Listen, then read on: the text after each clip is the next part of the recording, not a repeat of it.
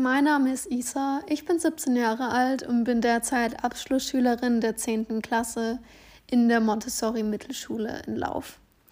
Aktuell ist ja Homeschooling ein sehr relevantes und weit verbreitetes Thema für uns Schüler und auch Lehrer. Ich selbst muss aber sagen, dass ich im Homeschooling sehr gut zurechtgekommen bin. Eben anhand von unserer Learning-Plattform wurde alles strukturiert und organisiert geplant. Auch mit Hilfe von Teamsitzungen konnte der Unterricht eigentlich halbwegs weitergeführt werden und auch bei auftretenden Fragen waren Lehrer für uns Schüler jederzeit erreichbar. Ich kann allgemein nur Positives aus dieser Zeit berichten. Dennoch finde ich es gut, dass wir seit einer Woche wieder die Möglichkeit haben, eben am Präsenzunterricht teilhaben zu dürfen. Denn der persönliche Kontakt zu Freunden und Lehrern hatte mir schon sehr gefehlt.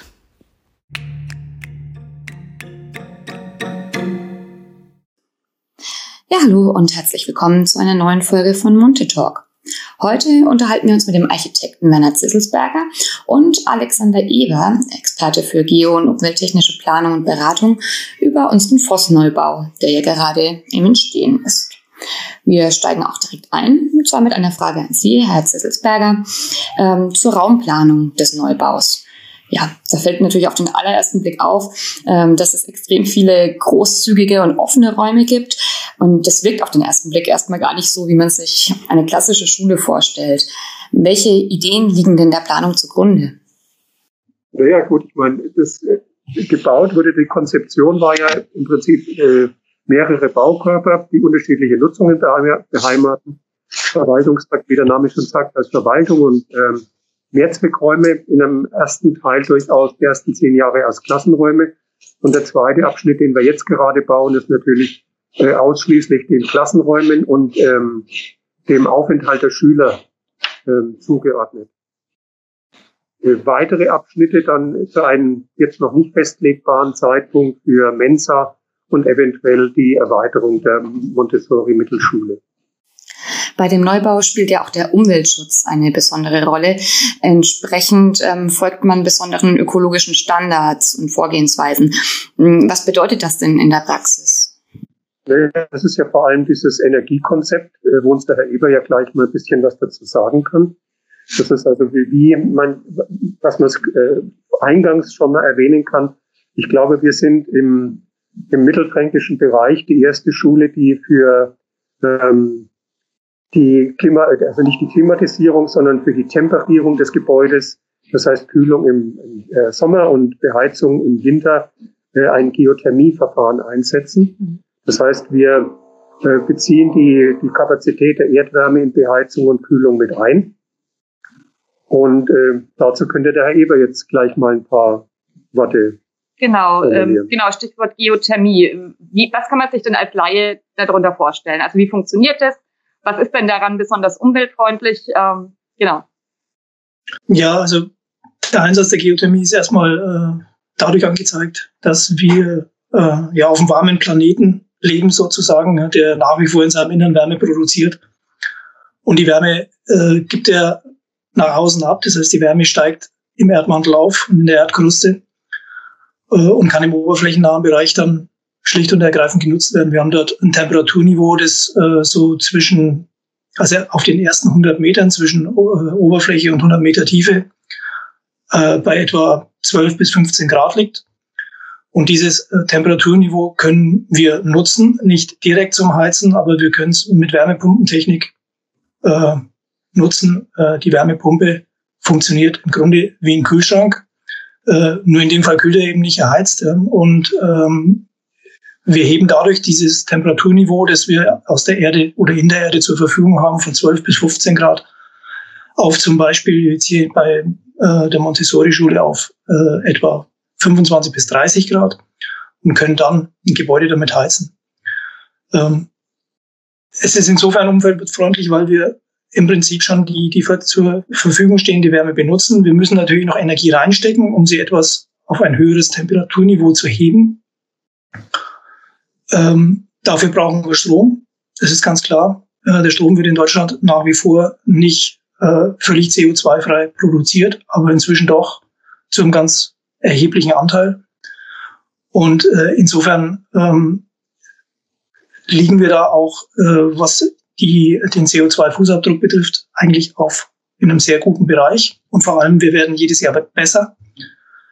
Denn der Anteil der regenerativen Stromproduktion in Deutschland nimmt natürlich zu, äh, durch die Anstrengungen, die da unternommen werden. Und insofern ähm, ist vielleicht das Ziel irgendwann erreicht, dass wir äh, völlig emissionsfrei arbeiten können. Im Grunde tun wir das schon, wenn wir nur den Standort betrachten. Wir erzeugen also am Standort keine CO2-Emissionen mehr, dadurch, dass wir äh, im Prinzip äh, mit einer Wärmepumpe, die, mit einer strombetriebenen Wärmepumpe heizen. Und äh, der eigentliche Clou bei der Geschichte ist jetzt aber, dass wir äh, mit der Geothermie auch kühlen können. Das klingt zunächst ein bisschen paradox, weil wir natürlich auf der einen Seite heizen. Man denkt ja immer dran, dass man natürlich äh, erhöhte, erhöhtes Temperaturniveau hat, um heizen zu können. Das ist aber tatsächlich nicht der Fall. Wir haben ein relativ moderates Temperaturniveau von 12 bis 15 Grad. Und das können wir jetzt im Sommer benutzen, um äh, die Gebäude zu kühlen. Dazu brauchen wir dann notwendigerweise keine Wärmepumpe mehr. Wir können im Prinzip direkt kühlen. Wir fahren also im Prinzip äh, das Wärmeträgerfluid, das äh, in unserem Erdwärmetauscher zirkuliert, direkt ins Gebäude rein und können damit die Gebäude zu einem sehr günstigen Preis und auch sehr ökologisch kühlen. Mhm. Ähm, ist denn so eine Technologie oder ähm, so ein Verfahren für, für jeden Standort ähm, geeignet? Also man hat ja, also ich habe jetzt ein bisschen recherchiert und habe da so ein paar Negativschlagzeilen eben auch aus, aus Baden-Württemberg eben gelesen, ähm, wo das Ganze nicht ganz so äh, gut gelaufen ist. Welche Risiken birgt es denn? Oder wie gesagt, ist es, ist es für jeden Standort geeignet oder was sollte man beachten? Es ist zunächst mal so, dass es äh, verschiedene Ausschlusskriterien gibt oder Kriterien, die die Nutzbarkeit der Geothermie am Standort einschränken können. Das sind natürlich zum einen Vorsorgeaspekte, wie zum Beispiel die Trinkwassergewinnung. Also man kann nicht bohren in Trinkwasserschutzgebieten. Es gibt bodenschutzrechtliche Aspekte. Man kann nicht äh, im Bereich bohren, in denen äh, Bodenverunreinigungen mit Schadstoffen vorliegen. Und es gibt natürlich auch äh, erschließungstechnische Risiken. Das sind die Risiken, auf die Sie gerade äh, äh, angespielt haben im Zusammenhang mit äh, verschiedenen Fällen in Baden-Württemberg. Äh, dort hat man, ja, ich glaube, es gibt zwei bis drei Fälle, in denen verschiedene Schadenschäden aufgetreten sind. Dort hat man äh, in Gesteine gebohrt, die äh, schlicht und ergreifend dadurch deshalb nicht geeignet sind, äh, um sie mit der Geothermie zu erschließen, weil sie äh, aus quellfähigen Materialien bestehen. Und diese quellfähigen Materialien haben sich dann tatsächlich auch äh, vom Volumen her vergrößert und haben zu entsprechenden Hebungen und Gebäudeschäden geführt. Im Grunde kann man aber sagen, dass äh, die Geothermie, äh, ich würde mal grob schätzen, auf 80 bis 90 Prozent der Gesamtfläche der Bundesrepublik Deutschland äh, durchaus einsetzbar ist. Und zwar auch ohne solche Risiken äh, in Kauf nehmen zu müssen. Ähm, man muss sagen, es ist mit der Geothermie wie, mit allen Techniken, es setzt natürlich eine sorgfältige äh, Planung voraus, solche Anlagen. Äh, und ähm, dann, damit kann man die Risiken im Prinzip auch äh, so minimieren, dass sie verträglich werden. Im vorliegenden Fall ist es so, ähm, wir erschließen hier Käupergesteine. Das sind Sand- und Tonsteinwechsellagerungen, die im Grunde ein sehr geringes Risiko aufweisen. Allerdings hier natürlich auch mit dem Feuerletten, äh, einem sehr tonhaltigen Gestein an der Oberfläche, äh, das auch durchaus äh, bohrtechnische Risiken bergen kann. Aber äh, wir gehen davon aus, dass wir diese Risiken ohne weiteres beherrschen können. Habe selber in solchen Gesteinen schon zahlreiche Anlagen installiert. Und insofern wünsche ich uns allen Glück auf. Das, das tun wir ja. Äh, in welchem Zeitrahmen bewegen wir uns denn jetzt gerade? Also wo, wo stehen wir denn, wenn wir jetzt gerade den Bau anschauen? Ähm, genau, wie weit ist jetzt der Einsatz der Geothermie oder die, ähm, genau, also die Vorbereitungen? Ähm, konstruktiv ist es ja so, dass wir ähm, das Erdwärme-Sondenfeld äh, im Parkplatzbereich errichten wollen, also den Gebäuden vorgelagert zwischen den Gebäuden und der Beethovenstraße. Und äh, es ist geplant, äh, Anfang Mitte April mit den Bohrarbeiten zu beginnen. Mhm. Wenn die Sonden alle getäuft sind, es sind insgesamt 26 100 Meter tiefe Bohrungen, die da zu errichten sind. Äh, werden diese Bohrungen miteinander verbunden äh, über eine Rohrleitung oder über verschiedene Rohrleitungen, die auf zwei Verteilerschächte geführt werden. Und von diesen Verteilerschächten führt dann eine etwas großformatigere Leitung ins Gebäude zur Wärmepumpe. Und wir gehen davon aus, dass wir äh, Mitte April beginnen und etwa Anfang Mitte Juli fertig sind. Mhm.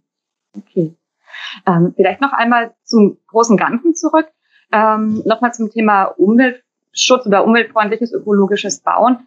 Ähm, abgesehen jetzt von der Geothermie oder der Energiegewinnung im Gebäude selbst, ähm, welche weiteren Aspekte spielen denn damit rein? Also sagen wir mal Baustoffwahl oder ähnliches. Ja, das ist ja das, was wir in dem vorhergehenden Interview schon angesprochen haben. Ähm, es ist die Verwendung von Kalksandstein, der ein sehr hohes Maß an ökologischer Verträglichkeit mitbringt, da die Herstellung von Kalksandstein ähm, minimal Energie, also sehr minimal energieintensiv ist. Wir verwenden die Betonbauteile, die in ihrer Herstellung energieaufwendiger sind, nur dort, wo äh, zwingend geboten und aus Tragwerks- und äh, Tragwerksgründen und statischen Belangen nicht ersetzt werden können. Ähm, ansonsten über den Innenausbau, es werden Kalkputze, kalkähnliche Anstiche verwendet. Es wird grundsätzlich Natursteine in den Bodenbelägen verwendet. Ähm, wir haben äh, bei den Fenstern ähm, Konstruktionsvollholz für die Fensterkonstruktionen mit einer außenliegenden Aluminiumschale. Diese Aluminiumschale äh, ist so konzipiert, dass sie ähm, rückstandsfrei wieder in den Stoffkreislauf zurückgeführt werden kann. Ähm, bei den Dacheinigungen äh, verwenden wir keine kunststoffbasierenden äh, ähm, Abdichtungsmaterialien, sondern bitumenhaltige Abdichtungen, die auch wieder ebenso in, die, in den Recyclingprozess zurückgeführt werden können. Das Gleiche gilt für die Außenbeschichtung beziehungsweise den Wärmedämmverbundsystemaufbau. Auch hier keine Kunststoff- und äh, äh, ölbasierte Materialien, sondern eine Steinwolle mit einem äh, mineralischen Putzsystem und mineralischen Anstrichsystem, die dann auch wieder in eine Baustoffrecycling oder in ein Baustoffrecycling ähm, überführt werden können. Mhm. Ähm, wenn man jetzt nochmal so in Richtung, ähm, Sie haben es vorhin ähm, auch angesprochen, Richtung Klimaneutralität, das ist ja so ein, ein bisschen schwieriges Wort. Ist dieser Neubau wird er klimaneutral sein oder wird es angestrebt oder ist das jetzt ein Schlagwort, wo man sagen kann, es lässt sich so eigentlich nicht anwenden? Also klimaneutral, was heißt klimaneutral? Klimaneutral würde ja heißen, dass den Energieaufwand, den wir zur Herstellung betreiben, äh, zurück, wieder zurückgeführt werden kann. Mhm. Ähm, da sind wir schon noch ein ganzes Stück davon entfernt.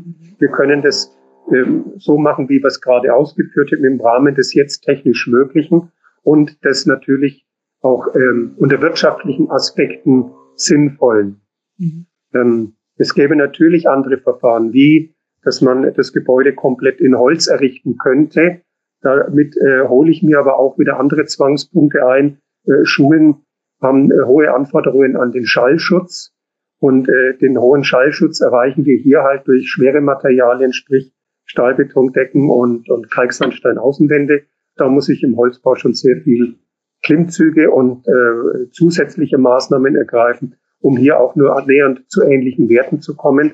Außerdem ist hier ja jetzt unser äh, in Bezug auf die Geothermie unser Anliegen, möglichst viel an speicherfähiger Masse zu generieren, um eben auch dieses, äh, dieses, diese nächtliche Abkühlung durch ähm, die Wärmekapazität oder Speicherkapazität der Baustoffe herstellen zu können. Das heißt, ähm, wenn das Gebäude schwer ist, aus schweren Materialien gebaut wurde, ähm, stellt sich im Gebäude im Sommer ja, wenn ich ähm, das äh, normal benutze und belüfte, stellt sich im Gebäude ja ein Mittel zwischen den nächtlichen und den Tagestemperaturen ein. Mhm. Und das erreiche ich in einem konventionell massiven Gebäude leichter als in einem reinen Holzgebäude, bei dem ich ja ganz äh, andere Aufheiz- und äh, klimatische Verhältnisse habe. Das heißt, ich kann in einem Holzgebäude ähm, keine nächtliche Kühle speichern. Das funktioniert da nicht. Da muss ich dann relativ schnell mit äh, technischen Möglichkeiten nachhelfen. Okay. Herr Eber, haben Sie noch was äh, hinzuzufügen von, von Seiten der, der Geothermie oder äh, grundsätzlich auch des, des Umweltschutzes? Ja, man versucht natürlich beim Einsatz der Geothermie sich auch relativ weit Richtung Klimaneutralität zu bewegen. Äh, aber auch da ist es natürlich so, dass wir ähm, äh, in nicht ganz unerheblichem Umfang äh, erdölbasierte Kunststoffe verwenden müssen, um den Erdwärmetauscher aufzubauen. Ja, äh, wir müssen diese Bohrungen, diese 100 Meter tiefen Bohrungen ja verrohren. Und dazu wird oder dazu muss man schlicht und ergreifend äh, auf erdölbasierte Kunststoffe zurückgreifen. Ähm, es ist aber ein Aspekt vielleicht noch ganz interessant, ähm, der dann wieder für die Klimaneutralität oder möglichst hohe Klimaneutralität äh, der Geothermie spricht. Und zwar ist es auch die Lebensdauer. Ähm, so ein Erdwärmetauscher ähm, ist ja kein kurzlebiges Objekt, sondern äh, wir versuchen ja möglichst langfristig zu bauen. Ähm, vielleicht mal ein Beispiel. Wir müssen, wir sind gezwungen, äh, die, äh, dieser Erdwärmetauscher muss ja ausgelegt werden, muss rechnerisch ausgelegt werden. Das wird mit einer Software dargestellt und ähm, da gibt es natürlich bestimmte gesetzliche Vorgaben, die eingehalten werden müssen, äh, um diese Berechnungen durchzuführen. Wir müssen momentan äh, den Erdwärmetauscher auf 50 Jahre Lebensdauer auslegen. Das heißt, er muss 50 Jahre äh, funktionieren. Zum Vergleich, wenn Sie sich heute den Gaskessel äh, oder eine andere konventionelle Heizungsanlage einbauen, dann haben Sie dann eine Lebensdauer, sagen wir mal, so zwischen 10 und maximal 20 Jahren. Dann müssen Sie sich eine neue Technik einbauen. Und äh, der Erdwärmetauscher ist eigentlich was für, für längere Zeiträume. Man geht momentan davon aus, das sind natürlich nur Hochrechnungen, weil es äh, die Technik ja erst seit den 1970er, 80er Jahren gibt. Aber man geht momentan davon aus, dass solche Wärmetauscher durchaus 100 Jahre äh, Lebensdauer erreichen können bei entsprechender schonender Nutzung. Und äh, das ist ja durchaus auch ein Aspekt, der, der für die Klimaneutralität spricht. Auf der anderen Seite ist es so, es kommt dann natürlich auch noch ein rohstoffpolitischer Aspekt mit rein. Äh, wir sind nicht mehr angewiesen äh, in dem Zusammenhang auf fossile Kunststoffe, bei den, äh, auf fossile Rohstoffe, bei den Kunststoffen wohl für den Bau, aber nicht mehr bei dem Betrieb des Erdwärmesondenfeldes. Äh, wir verlagern im Prinzip äh, die Rohstoffgewinnung, nämlich Geothermie als Rohstoff, wieder ins Inland und äh, gewinnen dadurch auch wieder ein Stück Unabhängigkeit. Und das ist, denke ich, auch kein unwichtiger Aspekt in solche politisch äh, unsicheren Zeiten wie die, in denen wir momentan leben.